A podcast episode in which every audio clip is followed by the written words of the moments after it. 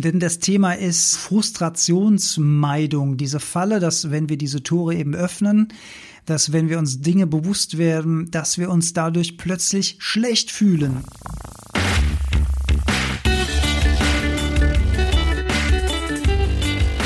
Die Heldenstunde, euer Podcast für ein gesundes und bewusstes Leben.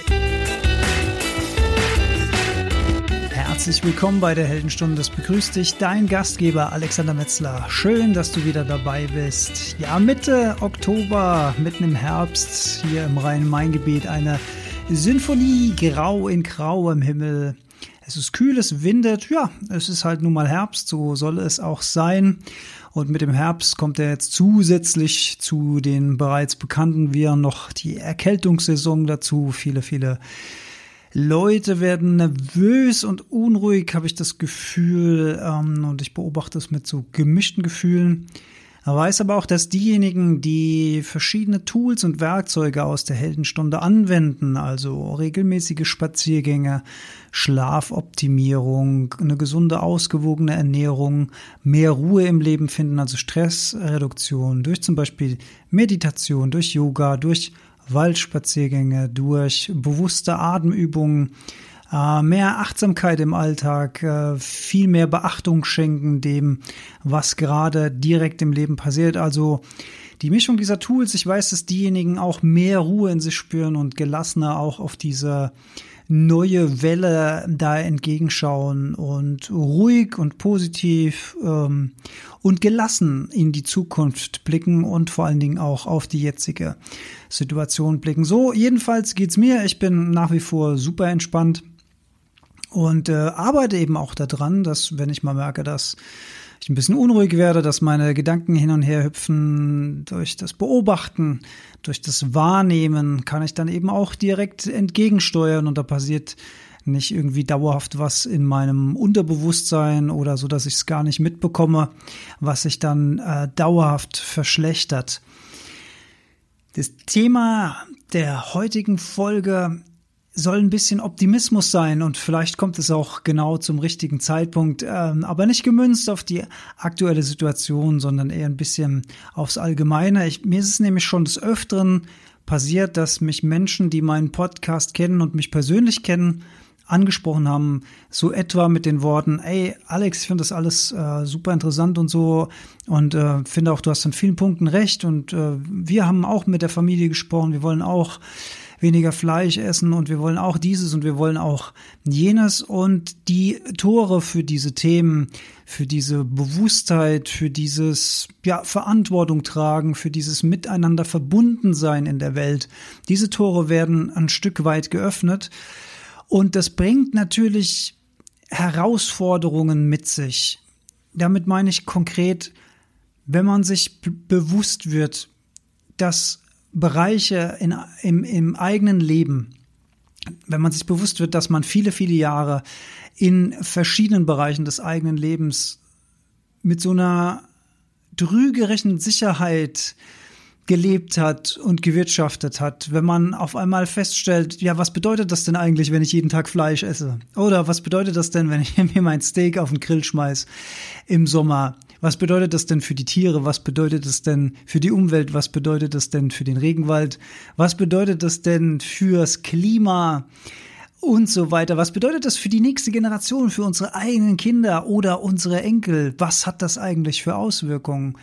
Also, was ich damit sagen will, man fällt ein bisschen so aus dem Dornröschenschlaf raus, aus dem man vielleicht, ja, in dem man vielleicht jahrelang drin war und es kann so einen kleinen Schock geben, möglicherweise. Ich habe da immer gerne das Bild vom Film Matrix im Kopf. Ne? Was willst du? Willst du die blaue Pille?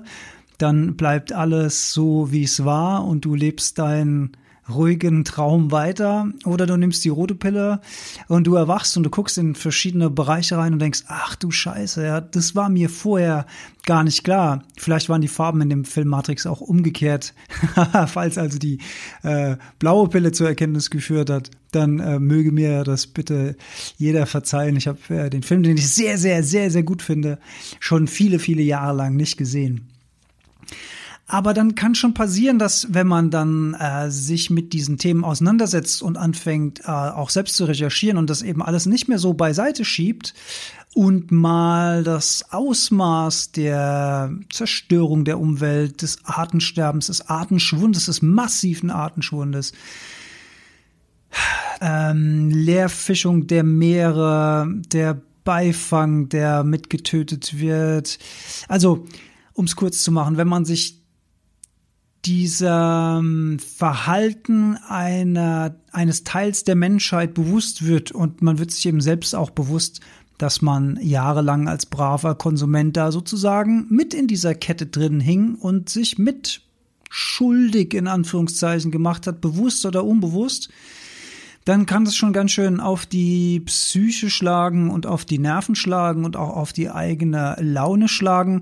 Ich weiß es aus eigener Erfahrung, denn als ich angefangen habe, mich mit Umweltthemen intensiv zu beschäftigen, und das tue ich wirklich schon sehr, sehr, sehr viele Jahre, mit Ernährung äh, sehr viel weniger Jahre, aber auch schon eine, eine ganze Zeit lang und mich hat es immer wahnsinnig frustriert, wenn ich für mich Fakten erkannt habe, die auf meine Art, die Welt zu sehen und zu interpretieren, zutreffen. Wenn ich dann mein Verhalten angepasst habe im positivsten Sinne, soweit ich das überblicken kann, und wenn ich dann gesehen habe, wie wenig andere Menschen das machen oder wie wenig andere Menschen das interessiert, dann hat mich das ja, frustriert auf der einen Seite und auch so ein bisschen den Glauben an die Menschheit verlieren lassen auf der anderen Seite. Und das war bei mir so krass, dass das bis zum Punkt ging, dass ich eigentlich die Menschheit abgelehnt habe. Ich habe mich sozusagen selbst dafür geschämt, zu dieser Rasse Mensch zu gehören, ein Teil die, dieser menschlichen, ich muss es wirklich so drastisch sagen, ähm, das ist auch alles nicht mehr der Fall und ich bin auch froh darüber, denn es ist einfach kein schlauer Move, sich gegen seine eigenen ja, sozialen Mitwesen sozusagen zu stellen und so pauschal zu verurteilen. Aber damals habe ich so Gefühl, damals war mir das Ausmaß der Zerstörung und des Missbrauchs, also ich denke da zum Beispiel auch an die 80er Jahre, wo man, also so Beispiele, dass man Atommüll in Fässer packt und Fässer dann ins Meer wirft als ob das irgendeine Lösung für irgendein Problem ist. Es ist so wie wenn ich sage, ja, ja, ich habe zu Hause geputzt und habe einfach den Teppich hochgehoben und habe den ganzen Dreck buchstäblich unter den Teppich gekehrt, mach den Teppich drauf und sage, hier, alles sauber, super. Nein, nichts ist sauber. Der Dreck ist einfach nur verdeckt und er wird wieder an die Tages, äh, ans Tageslicht kommen. Und ich bin halt entsetzt darüber gewesen und bin es teilweise auch heute noch, wobei sich da ja auch schon an einigen Kanten und Ecken ein bisschen was verbessert hat. Darauf will ich auch noch zu sprechen kommen. Also entsetzt darüber, wie krass äh, naiv möchte ich es mal nennen, hm, naiv, also aber auch wirklich so das seichteste Wort, was mir dafür einfällt, ähm, da teilweise gewirtschaftet wurde. Viele, viele andere Beispiele habe ich in vielen Folgen auch schon erzählt. Die äh, Verschmutzung vom Rhein damals, wo die ganzen Fische hochkommen und, und, und. Also Sachen, die mich sehr geprägt haben, vor allen Dingen in den 80ern, wo ich dann so, ja, zehn Jahre alt war, äh, knapp 15 Jahre alt war, so in dem Thema, wo sich meine Welt auch so ein bisschen mitgeprägt hat. Ähm, damals habe ich das noch nicht so schlimm empfunden, aber je älter ich wurde und desto mehr ich mich mit diesen Themen auseinandergesetzt habe, desto mehr, ja, Menschenhass, Fragezeichen, also auf jeden Fall habe ich mich nicht mehr mit den Menschen identifizieren wollen. Das war mir selbst ein unangenehmes Gefühl. Und das kann teilweise vielleicht auch ähm, ein, eine kleine Schraube in diesem Uhrwerk gewesen sein, die mich in die Richtung Depression dann gebracht hat, weil wenn man sich nicht mehr mit seinen eigenen Mitgeschöpfen identifiziert, wenn man da teilweise ein schlechtes Gefühl hat und so weiter, wenn man gar Wut und Hass entwickelt, wenn man an diese Themen denkt, dann ist es natürlich alles andere als gut für die eigene Psyche, denn wir Menschen sind soziale Wesen. Und ich sage das deswegen so, weil mir das natürlich damals nicht klar war und weil ich mich da eben auch immer recht naiv in diese Gefühle und in dieses Schwarz-Weiß-Denken und in dieses Gut-Böse-Denken habe reinfallen lassen. Und ich warne und mahne ein bisschen davor, das zu machen, auch wenn jetzt die Tore aufgehen in Richtung mehr Bewusstheit und mehr Bewusstsein für all diese Zusammenhänge. Also wie hängt denn die Welt zusammen mit meinem eigenen Kaufverhalten? Was für einen Impact habe ich denn auf die Welt? Wie sieht denn mein CO2-Fußabdruck aus, mein ökologischer Fußabdruck generell? Wie ist meine Einstellung äh, zum Konsum und so weiter und so weiter? Also viele, viele Themen, die wir in der Heldenstunde auch schon besprochen haben. Wenn uns das bewusst wird, dann sollten wir diese Falle vermeiden, in so einen Verzweiflungsreflex reinzufallen. Und ich weiß, es ist nicht einfach, denn wenn man das mal an sich ranlässt und mal eben nicht mehr von sich wegschiebt, und das ist ja der erste Schritt in die richtige Richtung, dass man sich damit beschäftigt, dass man es nicht weiter ignoriert, dann ist die Gefahr natürlich groß, dass man denkt so, ach du Scheiße, äh, das war mir gar nicht so schlimm, wie krass das war oder was das für Auswirkungen hat, äh, dass ich bisher immer dieses und jenes so und so gemacht habe. Das wusste ich gar nicht. Das hat mir keiner gesagt. Äh, man verurteilt sich möglicherweise rückblickend selbst dafür, was natürlich auch Quatsch ist, weil man hat ja nicht bewusst gehandelt, man war ja unbewusst. Und deswegen finde ich es auch so schwierig heute, wenn man so ein bisschen in die Richtung vorgegangen ist, wenn man sich vorgetastet hat, wenn man versucht, Dinge besser zu machen, äh, finde ich es schwierig, den Finger auf andere zu richten und zu sagen, ey, äh, guck doch mal, wie ich das mache, ihr müsst das auch so machen ähm, oder die Erwartungshaltung zu haben an andere, dass die das doch auch sehen müssen, dass die das doch auch erkennen müssen. Nein, nein, die müssen das nicht erkennen. Entweder sie erkennen es oder sie erkennen es nicht. Aber wenn sie es erkennen, erkennen sie es aus sich selbst heraus oder möglicherweise, weil du oder ich oder irgendjemand anders sie inspiriert hat. Und insgeheim haben sie mal darüber nachgedacht und sind so auf diesen Pfad gekommen, dass da vielleicht doch was dran sein kann. Aber niemand wird sich jemals äh, von jemand überzeugen lassen, der kommt und sagt, ey, ich mache das jetzt richtig, du musst das jetzt auch richtig machen. So funktioniert die Welt einfach nicht. Und das würde eher zum Gegenteil führen. Das wird dann zu Reaktionen führen, wo Menschen sich irgendwie Fuck you greater auf ihr Auto hinten draufkleben lassen. Oder, oder, oder. Das führt dann zur radikalen Gegenbewegung und Gegendruck.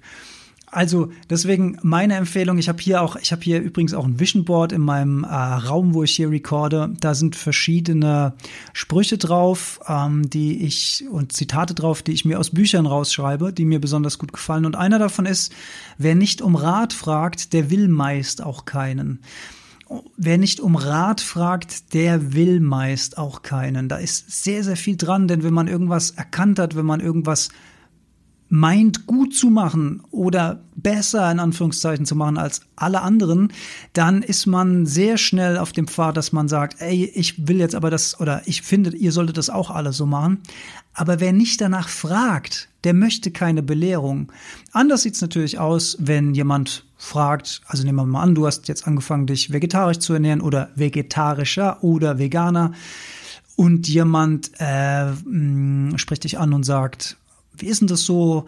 Ähm, ich kann mir das gar nicht vorstellen. Was ist, was frühstückst denn du morgens zum Beispiel? Dann ist ja ein Interesse da. Also selbst wenn äh, es gar nicht ähm, danach aussieht, dass der oder diejenige jetzt äh, unmittelbar was in ihrem Leben ändern möchte, aber zumindest ist eine Neugierde da, sich mal zu informieren und sich auszutauschen. Und das, und das ist immer eine schöne Idee, einfach freundlich miteinander zu sprechen. Und äh, wenn der andere sagt, er will nicht auf Fleisch verzichten, dann ist das fein, das ist seine, das ist ihre Entscheidung. Und äh, da muss es kein böses Blut geben. Ich sage es auch deswegen so äh, deutlich, weil ich unzählige Diskussionen schon auf Social Media gelesen habe und der Ton, die Leute gehen sich gegenseitig äh, fast glaubenskriegsmäßig an die Gurgel und so weiter. Und ich denke mir immer, why? Why? Also das, das hat doch überhaupt keinen Sinn. Und das liegt eben ja, warum ist das so? Warum ist es auf Social Media so? Das hat damit zu tun, dass der vermeintliche Gegner so weit weg ist. Wir sitzen, wenn wir vor Social Media sitzen, in einem geschützten Raum. Wir sind irgendwo im Büro oder vor unserem Smartphone, sitzen im Auto, lesen irgendwas, was uns triggert. Und dann kann man natürlich aus dem geschützten Raum heraus gegen irgendjemand Unbekanntes, der irgendwo da draußen in der Welt ist, sehr leicht irgendwas abfeuern. Das hat ja nichts mit direkter Konfrontation zu tun oder mit einem direkten Austausch. Da wird es später auch noch mal Gegen Weihnachten plane ich da eine Folge, da wird es äh, konkret um diesen Punkt gehen, der ist, der ist sehr, sehr, sehr wichtig, dass je weiter der Mensch, den wir attackieren, entfernt ist, desto leichter fällt uns das. Und je näher dieser Mensch rückt, desto äh, schwerer fällt uns das, den zu attackieren. Das ist ein ganz wichtiger Effekt. Und er erklärt auch, warum in Social Media immer so ein rauer Ton herrscht und warum wir denken, dass das jetzt der neue normale Ton ist. Es ist aber nicht der normale Ton, der ist auf Social Media so. Aber jetzt komme ich wieder ein bisschen ab von meinem eigentlichen Thema. Denn das Thema ist ähm, diese Frustrationsmeidung, diese Falle, dass wenn wir diese Tore eben öffnen, dass wenn wir uns Dinge bewusst werden, dass wir uns dadurch plötzlich schlecht fühlen, dass wir die Dinge bewerten, die andere Menschen machen, dass wir äh, durch die Empathie, die wir dann entwickeln gegenüber vielleicht der Flora- und Fauna-Welt, der Pflanzen- und Tierwelt oder auch gegenüber Mitmenschen. Da vielleicht ein ganz konkreter Tipp an der Stelle. Also, wenn wir das erkannt haben und wenn du das Gefühl hast, dass dich diese Themen belasten dadurch, dass du dich jetzt mit ihnen beschäftigst. Das ist keine schöne Sache. Ähm, das hat auch nie jemand behauptet, dass das eine schöne Sache ist, aber das ist nun mal ein Teil der Realität in dieser Welt, in der wir da leben. Und nichts soll uns davon abhalten, das proaktiv auch ein bisschen zu verbessern im Rahmen unserer Möglichkeiten. Wenn wir aber die Welt verbessern wollen, dann sollten wir jedenfalls so nach meiner Einschätzung ein möglichst positives Beispiel geben und niemandem, keinem Schlachttier, keinem Masthuhn, keinem gefällten Baum auf der Welt ist geholfen, wenn wir mitleiden, wenn wir das empathisch mitfühlen, dann verlieren wir nämlich unsere eigene Energie. Und wenn wir unsere eigene Energie verlieren, dann verlieren wir unsere Lebensfreude. Und wenn wir unsere Lebensfreude verlieren, dann strahlen wir möglicherweise Negativität in diese Welt aus.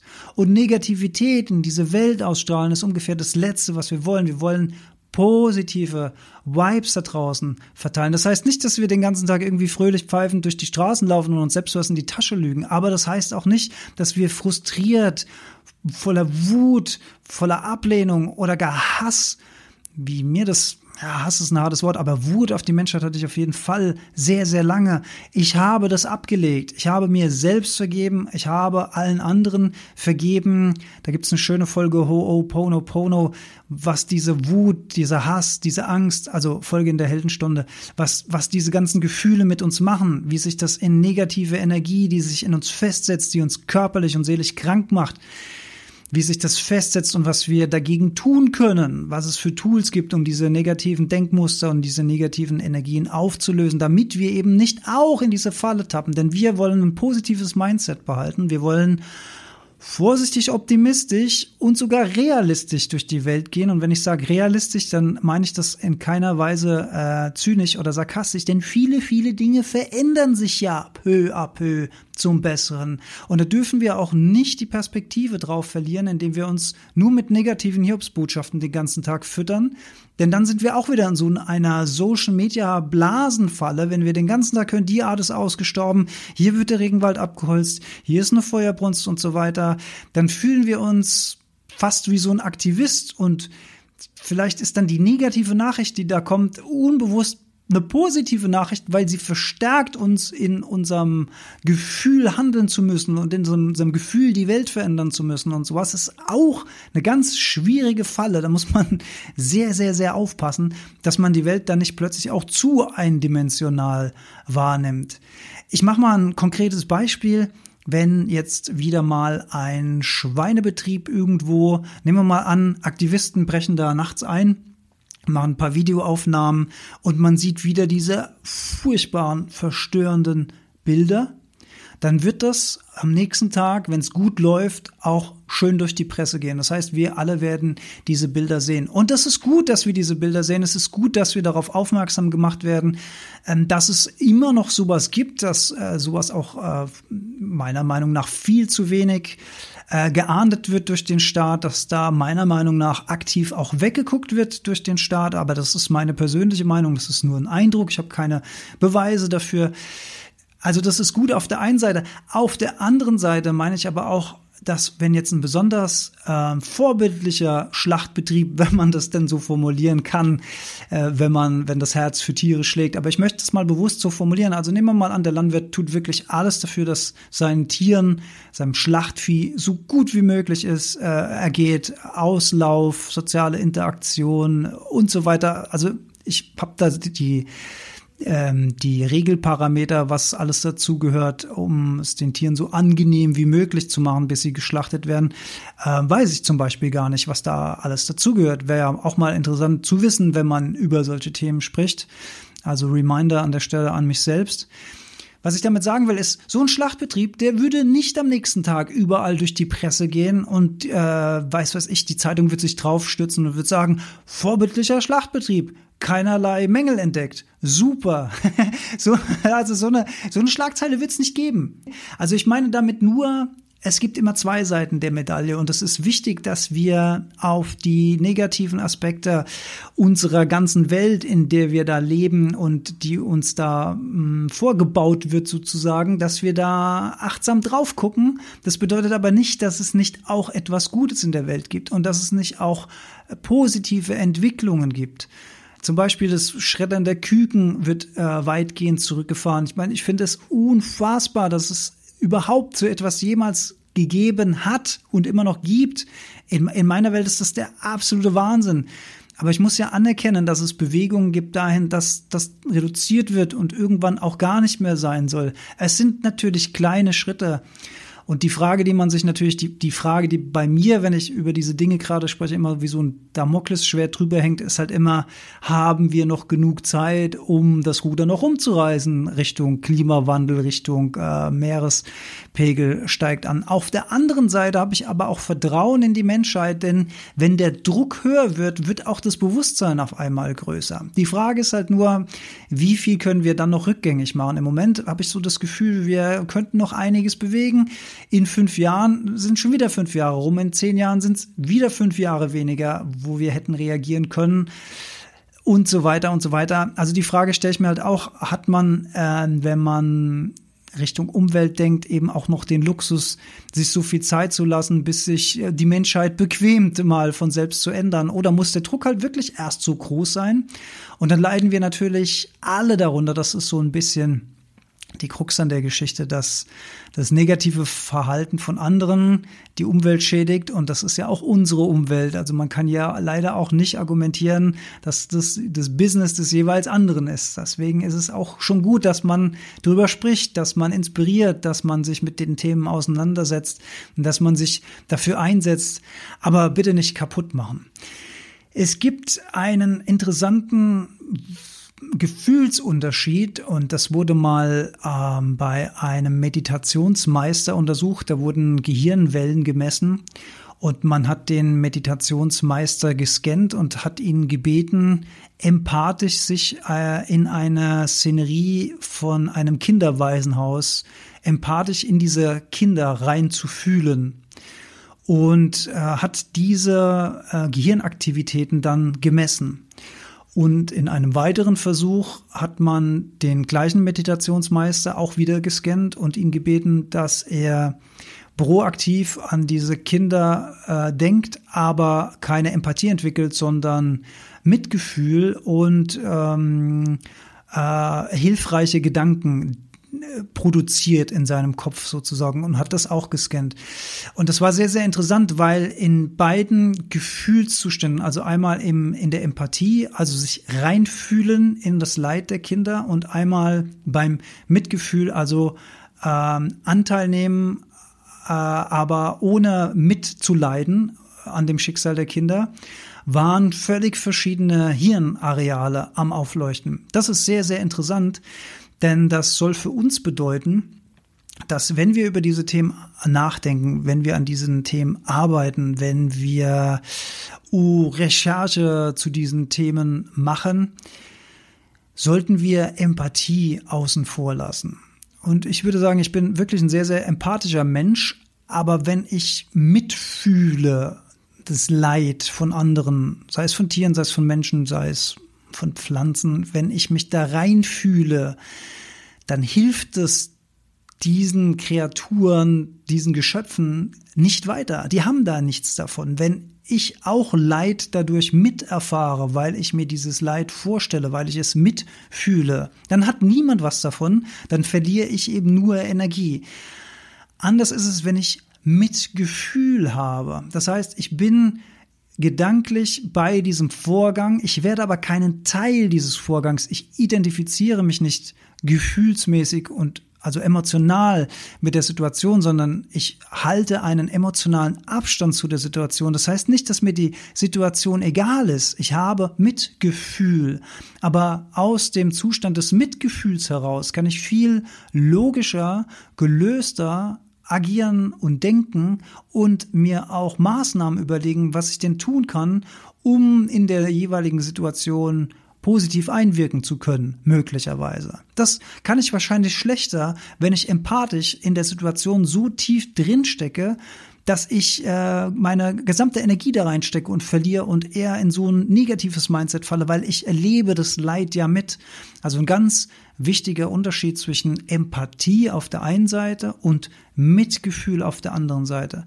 Mitgefühl erlaubt uns, die Situation aus einer sicheren Distanz heraus mitzufühlen, aber nicht einfühlen, sondern teilzunehmen, aber mit einem gewissen Sicherheitsabstand. Und aus dieser Situation heraus, aus diesem sicheren Raum heraus sozusagen auch dann logische Entscheidungen treffen zu können. Finde ich also auch sprachlich einen ganz tollen Unterschied an der Stelle. Ja, und man muss sich das gewahr machen. Niemand hat etwas davon, wenn wir mitleiden. Niemand hat was davon, wenn wir morgens die Augen aufmachen und denken, was ist denn das eigentlich für eine Welt da draußen? Da habe ich doch gar keinen Bock drauf. Also sich das bewusst machen. Ich sage das deswegen, weil mich eben wirklich verschiedene Leute mit dem Thema angesprochen haben und gesagt haben, ja, aber das fühlt sich echt scheiße an. Auch rückblickend fühlt sich das alles kacke an und so.